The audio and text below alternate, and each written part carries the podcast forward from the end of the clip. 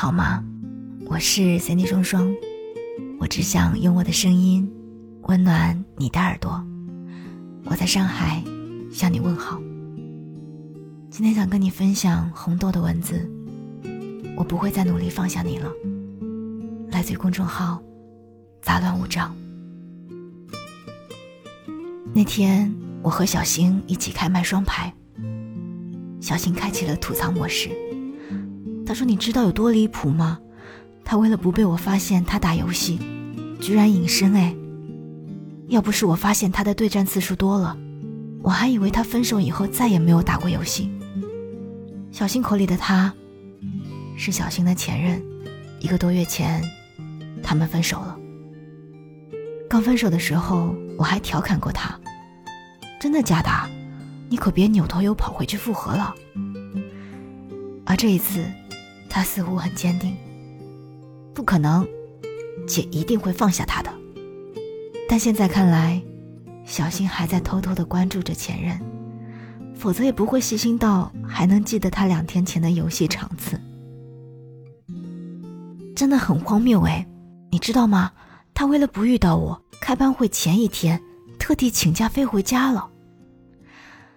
小新的语气听起来非常激动。如果前任在他面前，他应该是能把前任削成泥的。我知道，他正在寻找对方不爱了的做法，来说服自己放下。但这个做法，其实会反复的提醒他记起前任的事情，反而强化了没有放下的状态。小新现在这个状态，和我刚分手的时候还蛮像的。刚分手的那段时间。我做了很多事情，一个人去看电影，剪一个没有试过的新发型，改变穿搭和妆容风格。直到有一天，洗完头吹干头发的我，对着镜子，自言自语了一句：“头发好像长了，可以再剪短一点。”一旁的室友接了一句：“其实你留长发更好看哎，但我好像感觉你自从分手了以后。”就很喜欢短发的样子。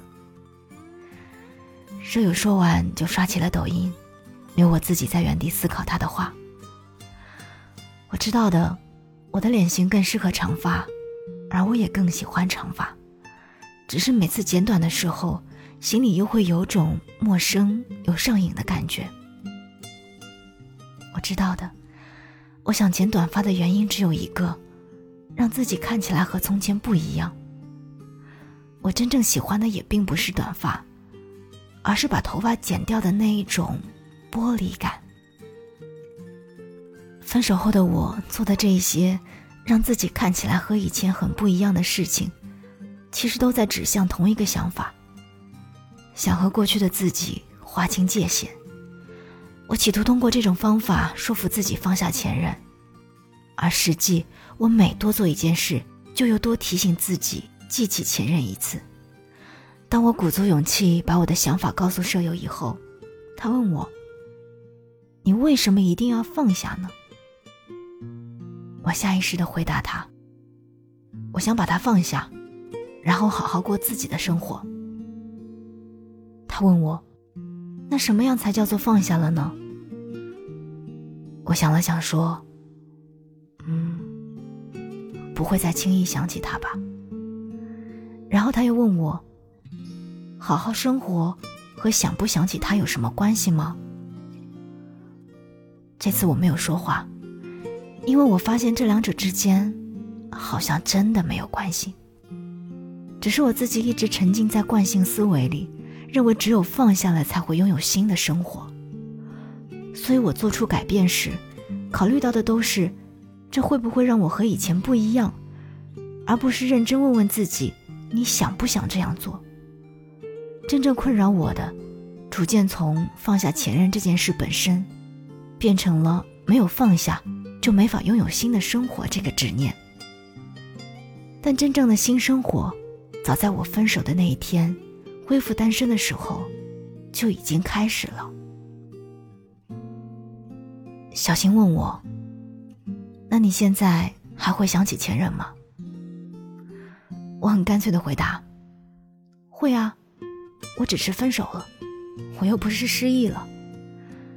小新在那头的语气显得有些迟疑。那你，我笑着回答他。那我就带着这段记忆继续生活呀。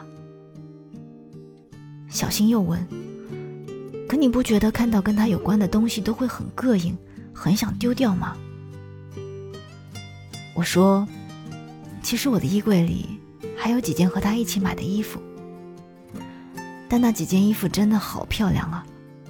我才不舍得为了一个已经不重要的人丢掉自己喜欢的衣服呢。反正撞衫的人那么多，我开始更多的考虑自己想不想。既然我很喜欢这件衣服，那就留下。觉得膈应，是因为丢掉东西这个行为本身，被你赋予了代表自己正在放下的意义。小新没再说话。虽然直到现在，我也不确定什么程度才能被定义为成功的放下，但我知道，放下和没放下，并不是非黑即白的两种状态。在这之间，我们还可以有不一样的体验。比如，去接受这段经历对我很重要这个事实，去接受那段时间的自己。也拥有过很不错的人生体验。既然经历构成了自己，那就应该允许这段记忆留在大脑里，成为潜意识的一部分，成为自己的一块拼图，继续影响自己的思考方式。然后带着这块拼图，继续在生活里漫游，寻找新的体验。我是三 D 双双，这就是爱情。我们下期再见。